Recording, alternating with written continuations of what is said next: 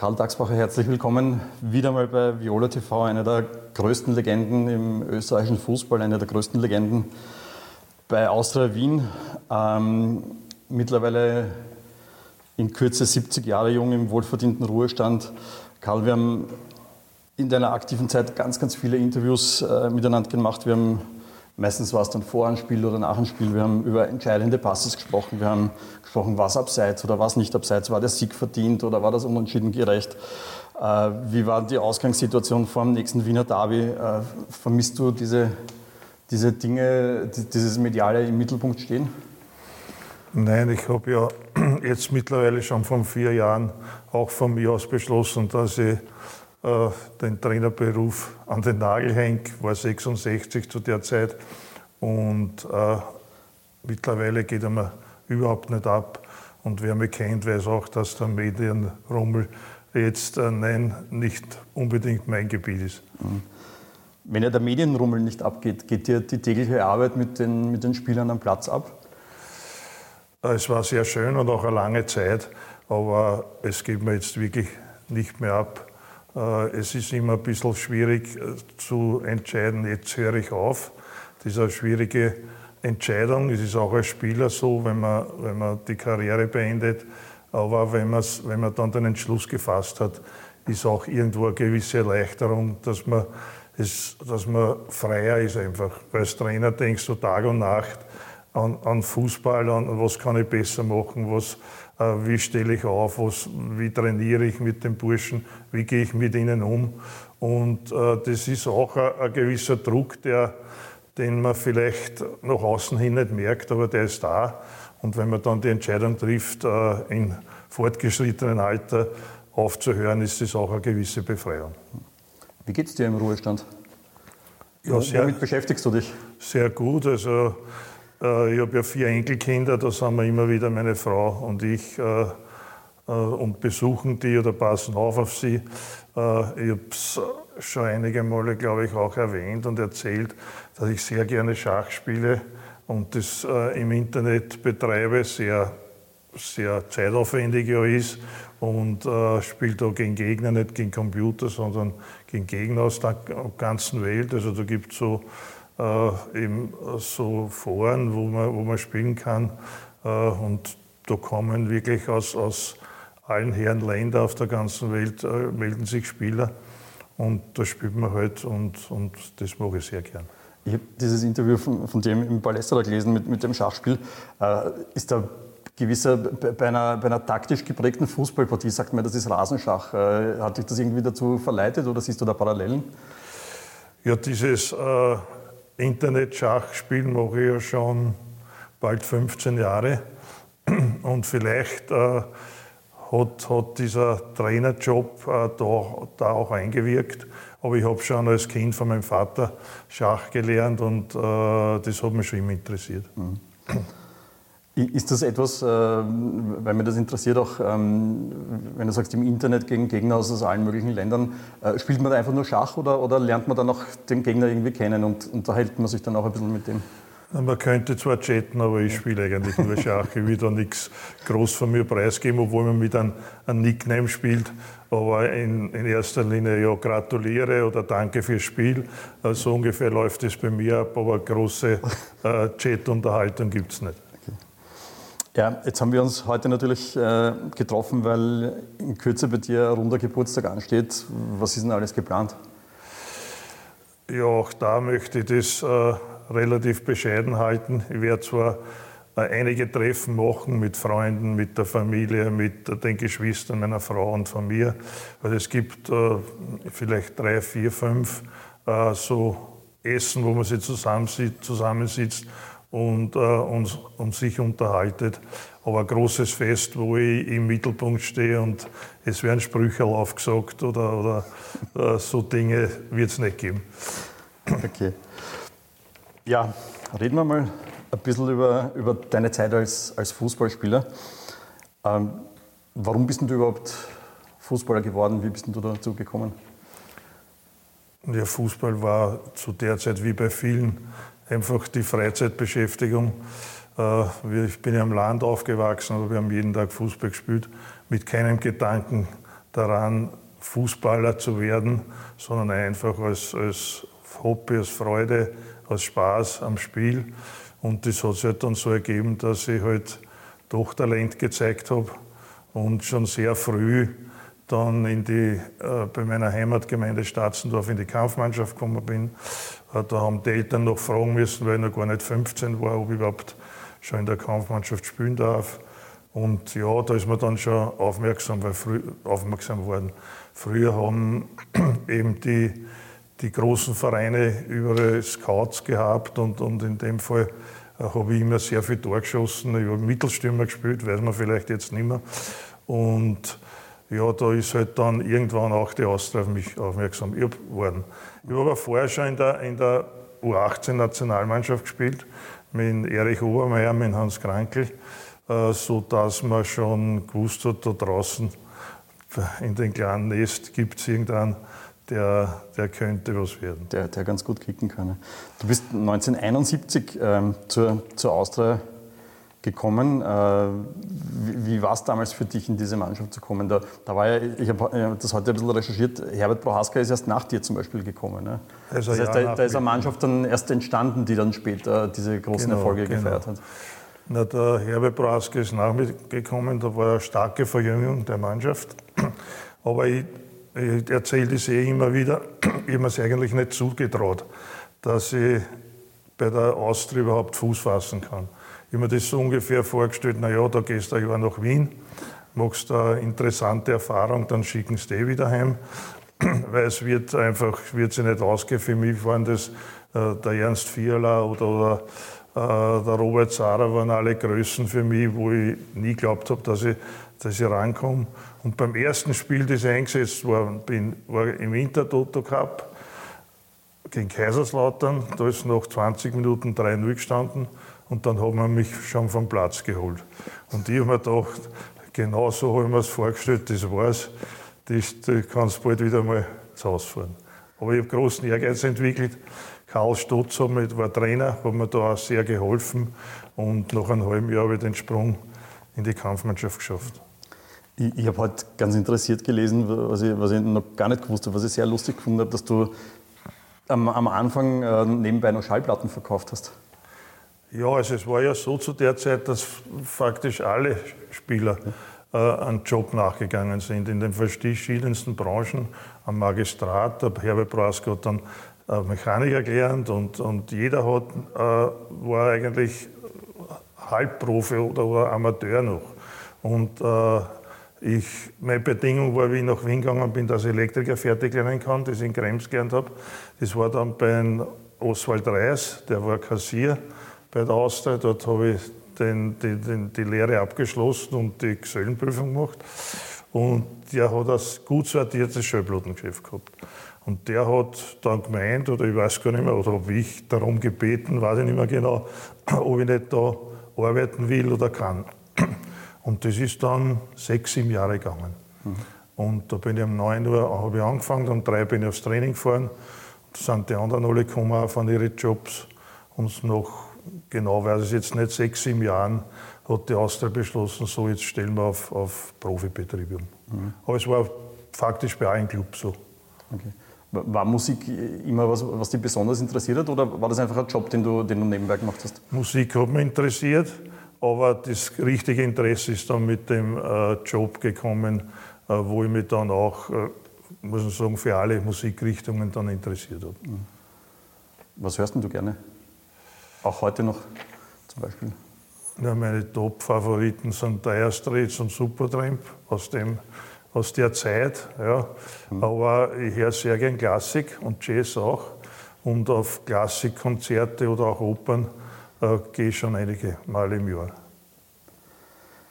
Ich habe mir angeschaut, eben zu der Zeit, wie du in die Mannschaft gekommen bist, ähm, da hat es einige sehr namhafte Spieler gegeben, die schon da waren. Ja. Ähm, Erich Obermeier war schon da, Kögelberger, Hickersberger, Paritz, Sarah, Fiala, äh, ein paar Namen hast du schon genannt. Wie, wie, wie war denn da als Junge für dich zu diesen Routiniers, zu diesen äh, ja, super tollen Austauschspielern dazuzukommen? War, war, da, war da noch, wie war das hierarchisch in der Mannschaft, wenn man da als als junger, als 17, 18, 19-Jähriger? Der Respekt war mal sehr groß. Der Respekt war schon groß. Man hat manchmal gar nicht gewusst, äh, ob man du sagen kann zum Vierler zum Beispiel. Das war früher sogar üblich, bei mir dann schon eher nicht mehr. Aber der Respekt war nur äh, außerhalb des, des äh, Spiels oder Trainings. Beim Training habe ich ziemlich hingelangt ja, und habe mir so meinen Respekt erarbeitet. Da hat es manchmal ein paar Verwarnungen gegeben von den Stars, ja, was ist mit dir? Geh nicht so eine oder so, das geht nicht. Aber da war der Ehrgeiz schon so groß, mich durchzusetzen. Es war ja ein bisschen eine Durststrecke eigentlich auch am, am Anfang, habe ich gesehen. Du bist 1971 eben dazugekommen. Den ersten Meistertitel hat es dann erst 1976 gegeben. Wie, wie war denn diese, diese Phase? Du hast ja gesagt, ein bisschen Umbruch Verjüngung, Neuaufbau? Ja, wir sind in dem Jahr, wo ich gekommen bin, sind wir Zweiter geworden. Und dann ist eine starke Verjüngung passiert. Also da sind der, der Schwarzwern aus Innsbruck, Kelmer Klaus, der, der Prohaska, der Sarah Seppel ist, glaube ich, noch dazugekommen. Obermeier und die waren sowieso äh, jung. Der Pentenkovic, ein Riesentalent, ist, ist dazugekommen. Und es sind nur mehr ein paar Ältere überblieben. Und äh, da haben wir dann eine, eine Durst, wirklich eine Durststrecke gehabt. Weil ich glaube, eine Saison war, da sind wir nur Elfter geworden. Die darauffolgende kann sein, 73, 73.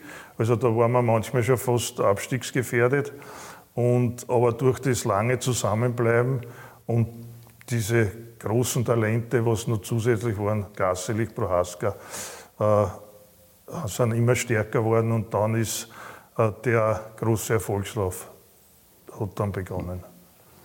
Es gibt ja in, in jeder Mannschaft eben besondere Freundschaften. Äh, wer, wer waren bei dir? Ich glaube, du hast immer wieder einmal gesagt, es hat auch diese, ich glaube, diese Skirunde, wie du angesprochen hast, mit dem Herbert Prohaska immer wieder gegeben. Wer waren für dich besondere Freunde oder, oder Menschen, zu denen du heute immer noch gerne Kontakt hast? Kontakt habe ich zu allen sehr gerne. Erst einmal ist die Erinnerung, die positive.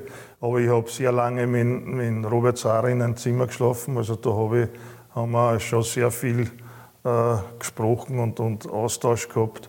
Äh, mit Hubert Baumgartner war ich auch sehr gut. Aber Hans Birkner genauso, äh, muss man sagen. Also es, es gibt, wird, jetzt ist es eigentlich super, wenn wir uns treffen im Legendenclub jetzt war mal der Hans Birk nach vielen Jahren da bei Rapid. Das war schon nett, dass wir uns wieder gesehen haben. Und unser Supertrainer, der Hermann Stessel, kommt auch immer wieder vorbei. Also das passt schon, da fahre ich wirklich gern her. Die Austria hat fünf Ehrenkapitäne. Du hast mit dreien davon zusammengespielt, mit dem Ernst Fiala, mit dem Robert Zara und mit dem Herbert Prohaska. Sagt ja. auch viel über die, die Ära aus, die, äh, die ja, du auch mitgeprägt die, die hast. Die drei sind auch berechtigte Ehrenkapitäne, muss man sagen weil der Robert Zara hat äh, mit Abstand die meisten Spiele für die Austria gespielt. Äh, Vierler war äh, auch eine Ikone, Superspieler, vor allem bei der Austria. Nationalteam glaube ich leider nie. Und der Herbert Prohaska, ja, Fußballer des Jahrhunderts. Brauchen wir nicht viel Worte verlieren. Ja. ähm, ich kann mich erinnern, du, du hast das jetzt im, im, Vorlauf auch angesprochen, äh, einmal an eine, an eine Pressekonferenz. Ich glaube, da ist dann schon langsam so auch ein bisschen ein Rückblick auf diese legendäre Europacup-Saison 77, 78 gegangen. Ähm, da hast du ihm erzählt, dass, da hat es einmal eine Saison gegeben. Also ich glaube, viele, die sich vielleicht noch an dich als Spieler erinnern, äh, kennen dich als, als, heute würde man wahrscheinlich Sechser sagen, oder? Als, als defensiven Mittelfeldspieler. Aber du hast, du hast erwähnt zuerst, du hast eigentlich äh, bist du als Stürmer gekommen und es hat dann immer wieder auch einmal Spiele gegeben bei der Austria, wo du Stürmer gespielt hast und wo du, wo du auch viele Tore geschossen hast. Ja, ich habe vorher erwähnt, ich war ein Mittelstürmer in der Jugend äh, und war da sehr torgefährlich, aber habe ich gemerkt, wie es rauskommt mit, mit Stürmer und Offensivspieler wird sich das auf keinen Fall ausgehen. Ich habe mich dann angepasst und, und das gespielt, wo ich, wo ich dann auch die Chance gekriegt habe, also eher im defensiven Bereich. Aber es hat mir als Sechser, nicht nur als, wenn ich als Stürmer eingesetzt war, bin als Sechser sehr geholfen, dass ich torgefährlich war und habe äh, immer, immer wieder Tore geschossen. Es waren, glaube ich, über 50 im Pflichtspielen. Und das ist für einen Defensivspieler natürlich zusätzlich äh, zu den Defensivqualitäten schon auch äh, wichtig und da habe ich das eine oder andere mit der Mannschaft sicher auch sehr helfen können. Vor allem in Split beim Ausgleich. Wir haben, genau, jetzt sind wir eigentlich mittendrin in dem Thema. Ein kleiner Exkurs ähm, müssen wir machen. Diese, diese Saison 77, 78, wo Sie ins Europacup-Finale gekommen seid, Sie, ähm, ich habe mich schon früher mal sehr mit, äh, mit diesen ganzen Spielen beschäftigt. Ich habe es jetzt wieder ein bisschen rekapituliert. Es war ja besonders in den ersten Runden immer knapp, dass ihr überhaupt weitergekommen seid. Ihr seid ja beinahe in der ersten Runde gegen Cardiff ausgeschieden. Ja. Ähm, wann wann habt, ihr, habt ihr da einfach von Spiel zu Spiel geschaut oder habt ihr irgendwann einmal gemerkt, na, das könnte man schaffen, dass wir da zumindest einmal ins Finale kommen? Es war die Zeit, wo wir in, in Österreich stark überlegen waren. Da war äh, immer klar Meister, den Meistertitel geholt. Äh, aber international war es wirklich echt, echt eng und knapp. Gegen, gegen Cardiff, äh, glaube ich, 1-0 und 0-0. Genau. Also es war, war ganz knapp und da waren auch in gewissen Phasen äh, das nötige Glück dabei. Und äh, ja, es hat sich dann auch, glaube ich, unser Selbstvertrauen und unser äh, Glaube an uns äh, international immer verbessert und, und da ist es dann dazu gekommen, dass wir das bis ins Finale geschafft haben. Auch zweite Runde Kosice, äh, 0 zu 0 im Hinspiel in, in der Slowakei. Äh, 1 zu 1 im Rückspiel dank der Auswärtstorregel äh, ja. ausgeschieden, äh, weitergekommen natürlich. Das Besondere damals, das Heimspiel im Weststadion, damals kannst du dich noch erinnern? Ja, ich glaube gegen Cardiff auch. Ja. Ich glaube, beide Spiele waren, waren zu Hause im, im Weststadion. Da haben wir geglaubt, ja, der, der Rapid kriegt das Stadion, warum wir nicht? So auf die Art, da müssen da beide äh, Wiener Clubs dort spielen können. Aber man hat bald gemerkt, dass das da doch nicht äh, das Richtige ist. Ja, Heiduk Split dann nächste Runde, Viertelfinale. Zum ersten Mal dann im Elfmeterschießen weitergekommen. Äh, zum ersten Mal steht auch der Name Daxbacher dann in der, in der Torschützenliste in, in, in, dieser Saison in, im Europacup. Und dann Halbfinale Dynamo Moskau. Ich gesehen, im Rückspiel warst du nicht dabei, oder? Habe ich gefehlt wegen einer Wadenverletzung. Warst ja. verletzt, okay. Mhm. Das heißt, du hast dann auf der Tribüne. Also, ich habe mehr wie wenn ich gespielt ähm, Das Finale in Anderlecht. Ähm, was gibt es denn dazu zu sagen? Ich habe hab schon viel gehört von, von, ehemaligen Mitspielern. Es gibt ja so zwei Meinungen. Die, die einen haben, haben eher gesagt, ähm, dass das Spiel oder vielleicht das mit dem, mit dem Erreichen des Finales eigentlich schon das Ziel erreicht war und dass das Finale dann eigentlich nur noch so ein, Bonus war. Ähm, andere wiederum haben gesagt, dass der Fehler vielleicht war, dass man genauso offensiv gespielt hat, wie man halt in der Meisterschaft in Österreich spielt und dann ins offene Messer gelaufen ist. Wie, wie siehst du das im Rückblick? Ich sehe die erste Version, äh, dass wir uns schon zufrieden gegeben haben, der ganze Club, würde ich sagen, mit dem Erreichen des Finales. Und das war zwar schon so eine Draufgabe, aber der, dieser, dieser Glaube, dass wir das auch gewinnen könnten, war nicht da. Es war so eine, schon eine Feierstimmung vorher. Wir sind mit, mit äh, den Frauen noch Paris geflogen und dann sind wir am Abend weggegangen und äh, dann sind wir zwar wieder in unser Hotel und die Frauen ins, ins Ding, aber das, so würde ich sagen, so bereitet man sich nicht vor auf ein Europacup-Finale. Ja? Mhm. Und, und klar war, Anderlecht hat, hat super Spieler gehabt und wir waren es gewohnt, offensiv zu spielen, aber das hat uns auch die Erfolge beschert, also dass wir uns da jetzt ein, äh, umgestellt. Das wäre jetzt, glaube ich, nicht unbedingt notwendig gewesen. Und wir haben auch zwei große Torchancen äh, bei 0-0 gehabt, eh, auch eine ich äh, und eine, glaube ich, der Hans Birkner. Und dann ist es aber schnell gekommen, auf einmal, äh, ich glaube, Rensenbrink und, und ja, ja war, ne? war, der Superspieler. Ja. Und ja, dann haben uns die äh, schon unsere Grenzen aufgezeigt. Ich habe eh notiert, du bist in der 60. Minute, glaube ich, ausgewechselt worden. Zu dem Zeitpunkt war das Spiel aber gelaufen. Ja, ich bin gerade noch fit worden für, für das Finale. Also ich weiß, ich persönlich auch im Nachhinein äh, war sicher nicht in der Top-Verfassung, wie ich vorher war. Durch die Verletzung bin ich ein paar Wochen ausgefallen, habe, glaube ich, sogar so eine Art Phlegmone gehabt in, in der Wade. Und äh, ja, dann bin ich aber fit geworden und, und da ich immer gespielt habe, hat mir auch der Trainer aufgestellt. Und ja, also der Austausch war nur nachvollziehbar. Aber ich, ich weiß nicht, wie viel gestanden ist, 3-0 oder 4-0. Ja, ja. ja, also der war eh schon auch berechtigt.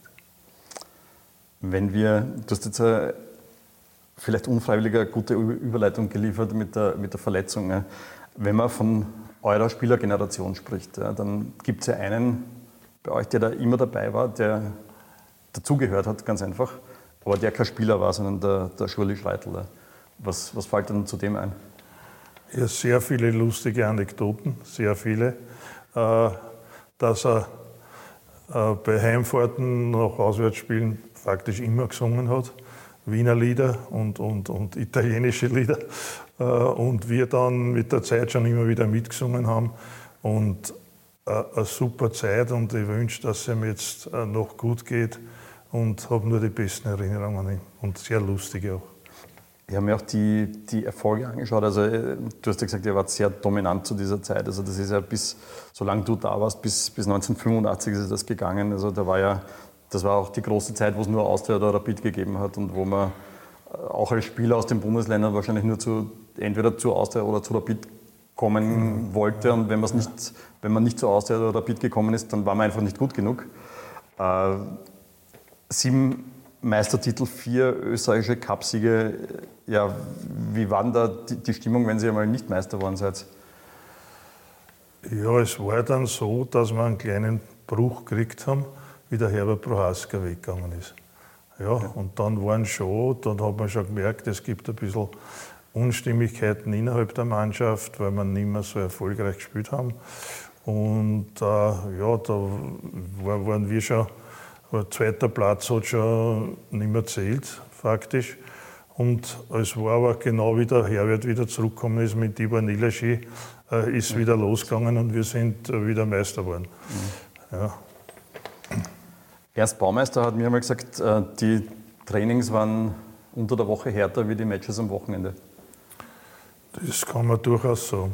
Ja, das kann man durchaus sagen. Es war, es war so, dass äh, vor der Saison zwei Mannschaften gewählt wurden und die haben durchgehend die ganze äh, Saison gegeneinander gespielt. Also mit der Tabelle ist geführt worden und kekelt ist worden und, und, und wer verloren hat.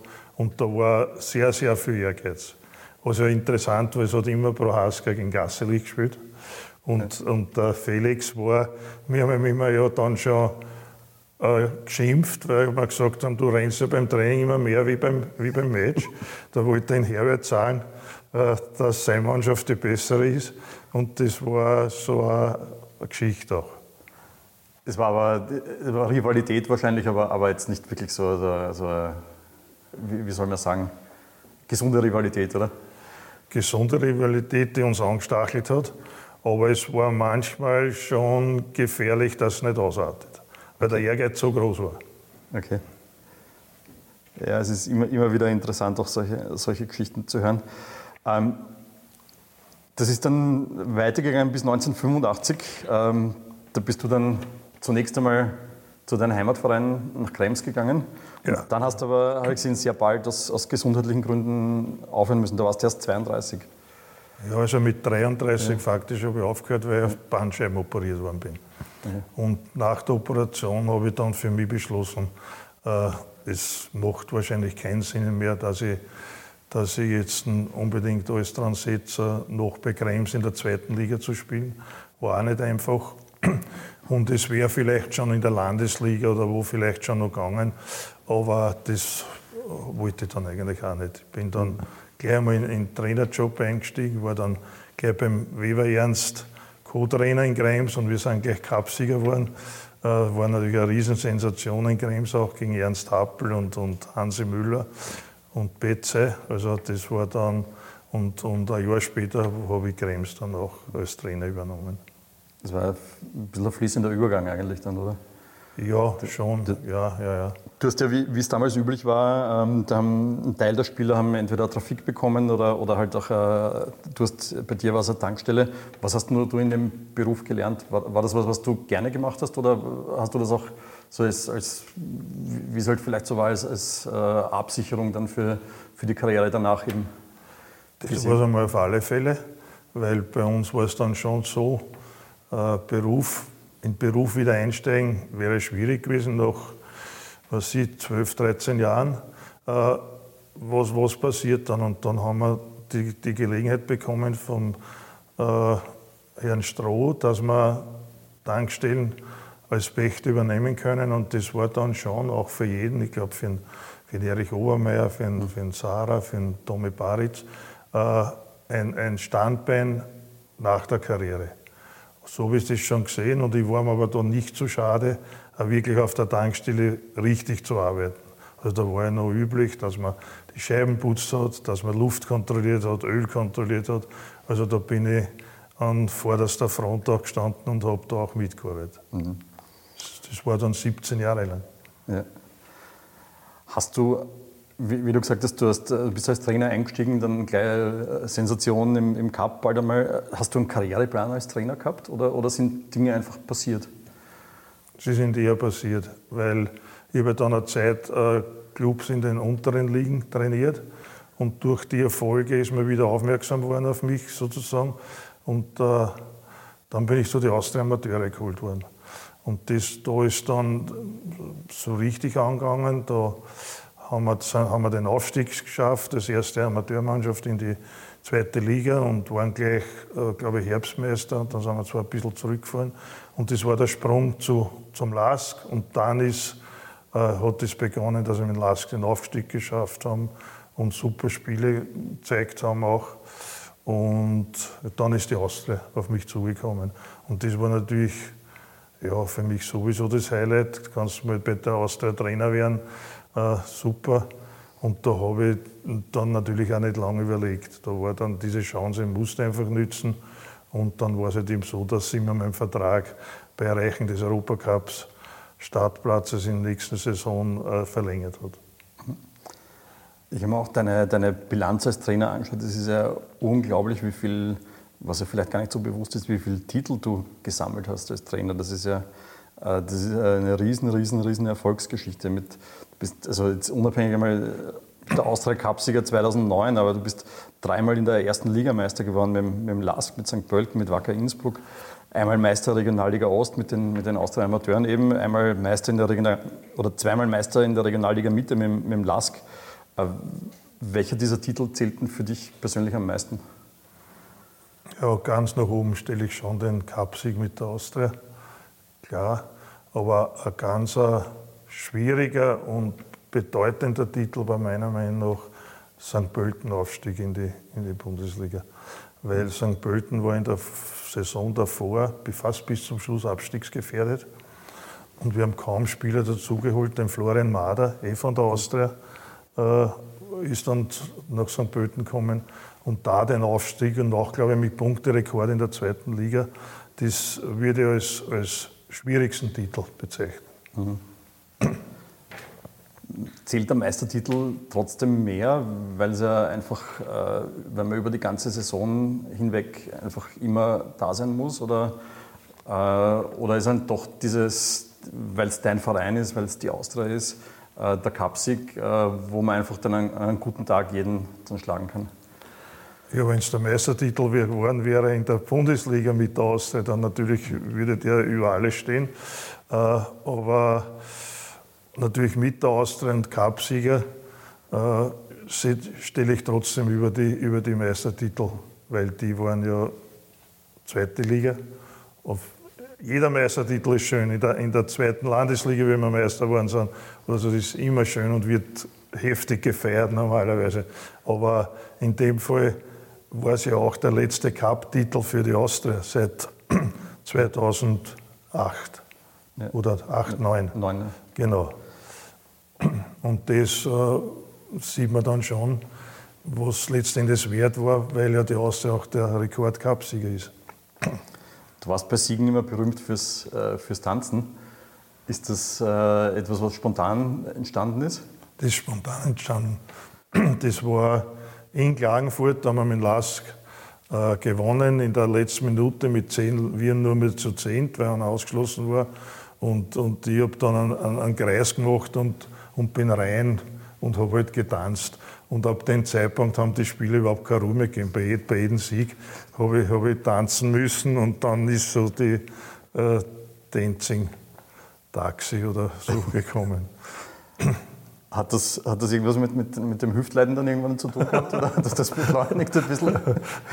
Vielleicht war es zu viel, aber ich glaube eher die vielen Spiele, die ich für die Austria gemacht habe. Eine Geschichte kann ich mich nur erinnern, äh, mit, äh, ich bilde mir ein, aber meine Erinnerung drückt mich, dass, dass, dass du irgendwann einmal erzählt hast, dass deine Frau am liebsten bügelt während, äh, während den Austria-Spielen oder während den Spielen. Habe ich das so richtig in Erinnerung? Das ist auch beim Lask entstanden. Äh, da war immer so die, die Einschaltungen von, von den Spielen und, und äh, wenn wir hinten waren, hat meine Frau gesagt, okay, jetzt gehe ich bügeln und dann ist einmal passiert, dass wir das Spiel umdreht haben oder so und jetzt hat sie den Aberglauben sozusagen bekommen, bei jedem, bei wenn es nicht so rennt, gehe ich bügeln. Und ich glaube, da ist auch einmal das Fernsehen gekommen und hat sich beim Bügeln, glaube ich, gefilmt. Und, und das war auch äh, eine Lastgeschichte. Ja. Du bist ja du bist ja nach wie vor einer der, der längst dienenden äh, Austria-Trainer. Ähm, ich nehme an, die Enttäuschung war bei dir groß im Dezember 2011, wie du dann plötzlich äh, gehen hast müssen. Wie lange hat denn das gedauert, bis du dich mit der Austria wieder versöhnt hast? Ja, ich bin ja dann natürlich weg von der Austria und habe da wieder Lask übernommen, wie sie den, äh, die Lizenzen nicht mehr bekommen haben für die zweite Liga in der Regionalliga, was dann auch ganz schwierig war. Und ja, da war ich schon sehr enttäuscht. Also das muss ich schon zugeben, obwohl es eh dreieinhalb Jahre waren. Wie gesagt, der längst dienende Trainer der letzten, weiß ich nicht, 40 Jahre oder so. Aber trotzdem war es, weil wir grundsätzlich recht gut unterwegs waren. Bis auf die letzten zwei Spiele, die wir klar verloren haben. Da sind uns die, glaube ich, vier Innenverteidiger ausgefallen. Und dann waren wir in der Verteidigung äh, sehr geschwächt. Und weil bei der 100-Jahr-Feier der Austria vielleicht, ich weiß nicht, einen Monat vorher, waren wir nur Tabellenführer und da, da war mhm. die, die, Euphorie groß. Und dass es dann so schnell geht, äh, war dann schon enttäuschend. Weil auch im, in der Gruppenphase der Europacups waren wir ganz gut unterwegs. Wir haben zweimal Malmö geschlagen gegen Alkmaar, die dort Tabellenführer in Holland waren. Haben wir zweimal unentschieden gespielt und haben es, glaube ich, leider um einen Punkt nicht den Aufstieg geschafft so im Rückblick, ähm, du hast erzählt, wie du als Spieler zur Austria gekommen bist. Da, äh, da hat es ein bisschen einen Umbruch gegeben, Verjüngung. Äh, Spieler wie, wie, du eben oder, oder der junge Herbert Prohaska sind dazugekommen, viele andere noch, Ernst Baumeister. Äh, so im Rückblick, wenn du jetzt auf deine Trainerära zurückblickst, äh, da, da habe ich dann notiert eben auch Spieler wie Junusovic, Baumgartlinger, Suttner, Grünwald, Okotti, Schima. Äh, war eigentlich eine ziemlich ähnliche Situation. Äh, bist du im Nachhinein auch stolz, dass du mit, mit diesen jungen Spielern, die, die im Nachhinein betrachtet alle eine ganz tolle Karriere dann gehabt haben, dass du mit denen zusammengearbeitet hast, dass du ihnen, äh, so, so wie beim Suttner zum Beispiel, den hast du ja zweimal als Spieler gehabt, bei den, bei den Amateuren und dann in der Kampfmannschaft. Das heißt, den ja, hast du ja maßgeblich begleitet in seiner Karriere. Ist das schon was, wo man dann mit, mit Stolz auch zurückblickt im Nachhinein? Ja, es ist ja so, dass, glaube ich, die Spieler von jedem Trainer was mitnehmen. Die werden ja auch ausgebildet in der Akademie zum Beispiel und äh, kriegen, kommen dann schon als, als, sehr gute Spieler. Aber ich denke schon, dass das wieder äh, für die Spieler äh, eine Zeit war, wo sie wieder was mitgenommen haben, wo sie vor allem den Sprung in die Kampfmannschaft und sogar äh, Interesse aus dem Ausland erweckt haben. Vor allem war da der Dragowitz und der der Baumgartling in dem Fall, die sind dann leider für, für einen Trainer oder für mich zu früh vielleicht weggekommen, aber die haben dann Karriere gemacht und es hat Teamspiele gegeben, wo sieben, sieben oder acht Spieler äh, gespielt haben, die äh, zu der Zeit bei mir gespielt haben. Und ja, das macht, das, das ist schon eine gewisse äh, Sache, die, die einem stolz machen. Ja. Weil du jetzt noch angesprochen hast, dass äh, Spieler von jedem Trainer was äh, mitnehmen. Hat es bei dir einen Trainer gegeben, der, der dich besonders geprägt hat oder wo du gesagt hast, wenn ich einmal Trainer wäre, so, so möchte ich auch mal arbeiten? So? Ja, es hat sich ja die Zeit geändert. Also nach, nach vielen Jahren äh, gibt es anderes Arbeiten wie zu der Zeit. Aber für mich war sehr wichtig eben der Karl Stutz Der hat, der hat mich mal auf die Seite genommen und gesagt, schau, da sind Schwächen, probier das, mach das. Äh, seine Art und Weise äh, hat mir auch sehr imponiert. Man hat zum, auch zum Karl Stotz Sir gesagt, wo ich den Titel anscheinend übernommen habe dann, war auch ein Sir Karl. Also diese Art und Weise, wie er, wie er aufgetreten ist und mit den Spielern gesprochen hat, war schon sehr äh, vorbildhaft. Ich habe zwei Fragen noch im, äh, in, in, Bezug auf, auf, Zusammenarbeiten. Die erste ist wahrscheinlich einfach. Wer ist denn der beste Mitspieler, den du als Spieler gehabt hast? Das ist eine, das ist einfach, leichte oder? Frage. Ja. Das ist eine leichte Frage, aber es hat wirklich sehr viele gute gegeben. Aber der Herr Prohaska hat natürlich alles überstrahlt, weil er nicht nur ein super Spieler war, also von der, von der Qualität her, sondern auch der Mannschaftsführer, muss man sagen. Und, und auch äh, so einen Ehrgeiz entwickelt hat, der ihm von, von vielleicht anderen und auch so talentierte Spieler abgekommen hat. Mhm. Und bei der zweiten Frage, da, also die, die war jetzt wahrscheinlich auch für Nicht-Experten leicht zu erraten, die Antwort, aber bei der zweiten, du, äh, wer würdest du sagen, war der beste Spieler, den du als Trainer gehabt hast? Von der individuellen Klasse her würde ich fast sagen, der Milenko Asimovic. Es hat natürlich der, der Slatko war natürlich auch ein super Spieler äh, und, und äh, ja, der Ivo Zavastic beim Lask, brauchen wir auch nicht reden. Also der war zwar in schon fortgeschrittenen Alter, aber noch immer top. Der da nach mir, glaube ich, noch zwei, drei Jahre gespielt, also bis 40. Also so gesehen ist das, äh, muss man da den größten Respekt haben, was der auch alles erreicht hat. Aber so von der, von der wirklich, von dem individuellen äh, Können her war der Asimovic schon, schon großartig. Hat der in gewisser Weise, das war ja ein Spieler, der, wo viel auch von, ich sage mal, von, von seiner Laune, von der Stimmung, von der Lust abhängt. Hat der ein bisschen eine Sonderbehandlung auch bekommen? Hat er die auch verdient? Hat er braucht, ja, hat er braucht. Und das habe ich jetzt natürlich nicht einfließen lassen in meiner Beurteilung vorher. Seine ja auch Launenhaftigkeit, seine Aversion gegen Konditionstraining zum Beispiel oder so. Weil wenn er da ehrgeiziger gewesen wäre, glaube ich, hätte er hätte er ganz eine große Karriere machen können. Er war in Frankreich eh schon top, er war bei Tottenham.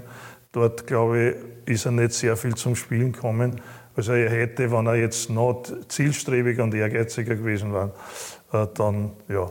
Und, und ja, er hat, ja, er war, war bisschen launenhaft, klarerweise. Ich kann mich an eine Episode erinnern, ist er gekommen und hat gesagt, Trainer, ich höre auf. Ich komme nicht mehr ich höre auf. Sag ich, warum? Ja, nach dem Spiel haben mir die Fans geschimpft. Da haben wir das Spiel verloren. Oder was? Ich lasse mich nicht schimpfen. Da habe ich gesagt, ich höre auf. eh nicht, war ich nicht lang, die, die Meinung, aber, aber so, so war mhm. Und ich, weiß auch, der, der Milenko war, war Raucher, der sich hin und wieder auch einmal in der Halbzeitpause eine, eine angeraucht hat. War das was, wo man als Trainer dann auch einmal äh, wegschauen muss? Ich habe es nicht überzogen, muss ich jetzt ehrlich sagen. Früher hat es das öfters gegeben. Bei mir als, als, als Spieler waren Spieler, die in der, äh, in der Pause am Klo geraucht haben. Bei Milenko ist mir nicht aufgefallen. Hat, hat mir ein, ein, einer, der damals Aber ich könnte mir das vorstellen. Also, das, das kann ich mir vorstellen. Okay. Ähm, ja, wir haben schon gesprochen, deine, deine, deine Zeit als Trainer. Du hast viele, viele ähm, ganz besondere Matches äh, auch gehabt, äh, eingebettet in, in, diese ganzen Erfolge. Äh, kannst du dich erinnern an den 22. Mai 2011, keine Sternstunde im österreichischen Fußball? Sage ich gleich dazu. Na, da war ein Wiener Derby im das ist der Abbruch? Ja. Ah, ich hätte es fast sagen ja. wollen, aber war mir dann ja. nicht sicher. Ja. Und, und, das kann ich mir natürlich sehr gut erinnern weil das war natürlich ein Skandal, weil die, die reingelaufenen Rapid-Fans haben ja die eigenen Spieler attackiert, nicht uns. Und da war auch so eine, so eine Geschichte. Uh, unser Sicherheitsbeauftragter bei der Austria, ja. Wie ist er schon noch geheißen? Der Christian Rauchhofer damals. Genau, ja. der Rauche ist, ist gekommen vor ein Spiel und hat gesagt, wenn Sie nach 20 Minuten 2-0 dann rennt's. Denke mir, wie kommt der drauf, dass wir in Hütteldorf nach 20 Minuten 2-0 führen? So für mich gedacht, was, der, was ist mit dem wieder? So ungefähr. Und was ist wirklich passiert? Nach 20 Minuten waren wir 2-0 vorn und die, sind, die, sind, die haben, haben das Spielfeld gestürmt. Äh, und ja, für uns war es dann gar nicht so, wir sind eh in der Kabine, gar nicht richtig gefährlich, aber wir haben dann schon in der Kabine gefeiert, 3-0 gewonnen. So auf die Art. Ja, wie, wie, gesagt, keine Sternstunde im, im, österreichischen Fußball. Was sicher eine Sternstunde war, war, äh, war das 100-Jahr-Spiel. Ja, damals. ja, ja, genau. Das war da, sind, sind Topstars, haben da mitgewirkt. Für manche in die Jahre kommen, aber haben wir gesehen, was die alles noch kennen. Ronaldo, Luis Figo, ja, ja. Giovanni Elba. Ja, ja, also das war dann schon, schon was ganz Besonderes. Ja. Du warst in deiner Trainerkarriere nie lange ohne Job, ist, ist mir aufgefallen. Du bist nach der Austria im Sommer drauf, dann zum LASK, dann bald zu St. Pölten. Ähm, ich habe dich ja immer kennengelernt äh, und du hast das immer auch betont, dass dir die Familie wichtig ist, dass dir deine, deine Kinder und so weiter wichtig sind und deine Frau. Mich hat dann ein bisschen gewundert, wie du dann im Sommer 2017 zu Wacker Innsbruck gegangen bist. Ja, das war nach St. Pölten, da wäre eigentlich der Vertrag noch gelaufen bei St. Pölten. Da ist der Ali Hörtnagel zu mir gekommen und das war so eine Entscheidung, weil für mich aus Spielerzeiten noch Wacker Innsbruck wirklich ein Top-Verein war. Und ich habe mir gedacht, einmal Wacker Innsbruck zu trainieren, äh, das wäre in deiner Karriere auch was. Das war, das war glaube ich, der Hauptgrund. Schon mit dem, mit dem äh, Glauben daran, dass man aufsteigen kann. Das, das war schon, aber ich bin ja ein halbes Jahr vorher schon gekommen, also im Winter. Und, und ja, und da habe ich, hab ich gesagt, okay, das mache ich. Bleibe in Innsbruck, klarerweise kann man nicht jedes, jedes Mal hin und her fahren, aber ich bin dann immer wieder äh, einmal jede zweite Woche mit dem Zug nach Hause gefahren, das Auto dort stehen lassen. Und meine Frau ist faktisch zu jedem Heimspiel in Innsbruck gekommen. Und war, war eine schöne Zeit und, und leider, in dem Fall haben sie mich auch abgelöst, weil sie nicht äh, haben, dass wir einen Abstieg verhindern können. Der ist dann zwar auch passiert und das war eigentlich der Niedergang für Wacker Innsbruck. Weil wenn wir da nicht abgestiegen wären, das Jahr drauf hat in Mattersburg aufgelöst, hätte es keinen Absteiger gegeben, da war Wartens war der dran gewesen. Und dann hätte sie vielleicht Wacker Innsbruck so richtig erholt wieder. Jetzt sind sie leider in der Tiroler Liga, also ganz, ganz schlecht und verlieren dort die Spiele. Du hast ja mit Wacker Innsbruck dann, kann ich mich erinnern, noch das erste Spiel gespielt in der wiedereröffneten, also das erste Bewerbsspiel in der neuen Generali Arena damals. War, was der Zufall halt manchmal so bringt. Gell? Ja, dann ist dann groß, da war glaube ich der, äh, die, die Zeit oder der, Termin, wo wir in, in Paris das Finale gespielt haben. Da haben sie ja ein riesen äh, Foto aufgezogen, die Fans, wo wir mit dem, mit dem Foto vor dem Spiel in Paris die Spieler, glaube ich, meinen, haben das ja gar nicht gewusst, die Innsbrucker, also, oder die, das ist so lange her gewesen. Und wir haben sogar 1-0 geführt und hätten, hätten durchaus gewinnen, aber, aber einen Punkt entführen können. Und ja, war, war, leider hat es in dem Fall für mich nicht als Trainer geklappt, aber das war auch eine, eine tolle, tolle Sache mit den Fans und diesem Riesenposter. Mhm. Und insgesamt aber schöne Zeit gehabt in, in Innsbruck? Ja, absolut. Also es ist halt wieder, bei Erfolgen ist die Zeit meistens schön, aber Innsbruck ist eine tolle Stadt äh, und, und auch das äh, spielt natürlich da mit. Und rückblickend waren alle Trainerstationen äh, gut und, und erinnerte mich gern zurück. Aber wie gesagt, weil meistens waren dann Erfolge und, und da ist. Nur die, diese Entlassung ist, da ist man immer enttäuscht. Also das ist, geht jedem so wahrscheinlich und äh, passiert auch jedem Trainer den Besten. Und äh, ja, da ist die Enttäuschung halt schon gleich momentan schon groß. Wenn wir, du hast dann, wie du gesagt hast, du warst zu dem Zeitpunkt dann 66, wie du bei Wacker Innsbruck aufgehört hast. Ähm, du hast dann beschlossen, es ist jetzt äh, genug. Ähm, wenn man mit jemandem über dich spricht, dann steht da in erster Linie immer die, die Ehrlichkeit im, im, Vordergrund. Warum glaubst du, gibt es keinen Menschen eigentlich, der, der schlecht über dich redet? weiß ich nicht, das kann ich natürlich nicht beurteilen. Äh, ich glaube, auf mein, aufgrund meiner fairen äh, Interviews nach dem Spiel äh, ist mir dann auch der Titel zugeflogen des, des Sörs. Warum das genau ist, weiß ich auch nicht. Aber wahrscheinlich, äh, weil ich halt auch, äh, wenn wir mal gewonnen haben, ehrlich gesagt habe, ja, heute, heute war das kein, kein Sieg, den wir uns verdient haben. Das war ein glücklicher Sieg. Das habe, manche haben gesagt, du bist zu ehrlich, warum sagst du das so ungefähr? Das ist, ist mir einige Male auch passiert. Aber ich habe schon gesagt, das ist halt meine Art und Weise. Also das ist nicht aufgesetzt oder irgendwas, damit ich sympathisch rüberkomme, sondern es ist halt so. Und was sicher auch äh, ehrlich gemeint ist, ist dein, dein, soziales Engagement, dass du dich immer wieder auch für die, für die Schwächeren in der, in der Gesellschaft äh, einsetzt und engagierst. Ja, das ist mir schon ein Anliegen. Ja. Und äh, das verfolge ich weiterhin jetzt. Und, und da bemühe ich mich, dass ich halt wirklich auch sozial was machen kann dafür. Welche Pläne hast du noch mit 70? Hat man da noch große Pläne? Oder? Es gibt, nein, gibt keine Pläne. Ich lebe in den Tag hinein sozusagen. Also habe auch keinen kein Pensionsjob oder was. Also das kenne ich gar nicht. Also ich bin sehr gern zu Hause. Ja, bin eh schon als Spieler und Trainer sehr viel herumgereist. Da hat zwar meine Frau nichts davon gehabt und die, die drängt dann ab und zu, na geh jetzt fahren und so, aber, aber äh, wie gesagt, ich bin sehr gern zu Hause und, und genieße das. Verfolge natürlich die Fußballspiele manchmal fast rund um die Uhr, wenn ich zu Hause bin. Bleibe aber nicht zu Hause, wenn irgendwas, irgendwas ansteht. Also das mache ich nicht. Also dass ich sage, ich kann nicht ich kann nicht wohin fahren, weil es ist äh, Champions League. Also das nicht.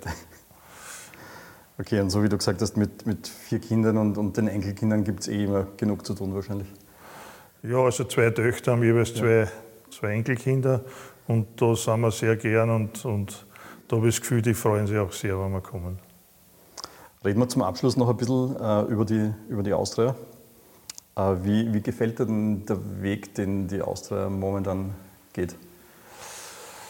Ja, es ist, ich weiß ja, dass es sehr schwierig ist unter den finanziellen Bedingungen jetzt erfolgreich zu arbeiten. Aber es hat sich jetzt schon äh, eine Situation entwickelt, äh, dass man doch merkt, es geht wieder nach oben. Äh, dass die Austria in, in der momentanen Verfassung Dritter werden hätte können, hätte ich ehrlich gesagt nicht geglaubt. Und ja, ich war dann schon persönlich ein bisschen enttäuscht, dass der Manfred Schmidt also abgelöst wurde. Und, aber jetzt zeigt sich doch, dass auch, auch Erfolg da ist. Das, das wichtige Spiel, das letzte Heimspiel da in der, in der Vorrunde gegen Rapid war halt ganz wichtig. Da haben halt alle zittert, dass das die oberen, oberen sechs schafft. Und da ist dann meiner Meinung nach sehr viel möglich. Weil dann kannst so wie, wie in der Vorsaison gleich einmal Dritter werden. Zweiter nicht mehr, aber Dritter könnte sie sogar das noch ausgehen. Mhm. Aber es ist schwierig natürlich. Ja, und was, was wünschst du der Austria für die Zukunft? Ja, dass sie zu einem finanziell wieder auf die Beine kommt, dass es keine Schwierigkeiten bei der äh, Lizenz gibt, klarerweise, und dass sie sportlich erfolgreich ist. Ich weiß schon, dass mit, mit Salzburg ja natürlich ganz schwierig ist. Diese Situation hat es ja als Spieler zu meiner Zeit nicht gegeben. Und äh, ja, was ich voll positiv finde, dass die Fans den Club annehmen, dass so viele Zuschauer kommen. War zu meiner Zeit Spieler, Trainer schon schon, aber als Spieler auch überhaupt nicht der Fall, obwohl wir so erfolgreich waren. Also das finde ich also für sehr positiv. Und ja, wenn, wenn sich die jungen Spieler noch ein bisschen weiterentwickeln, ist, glaube ich, schon einiges möglich.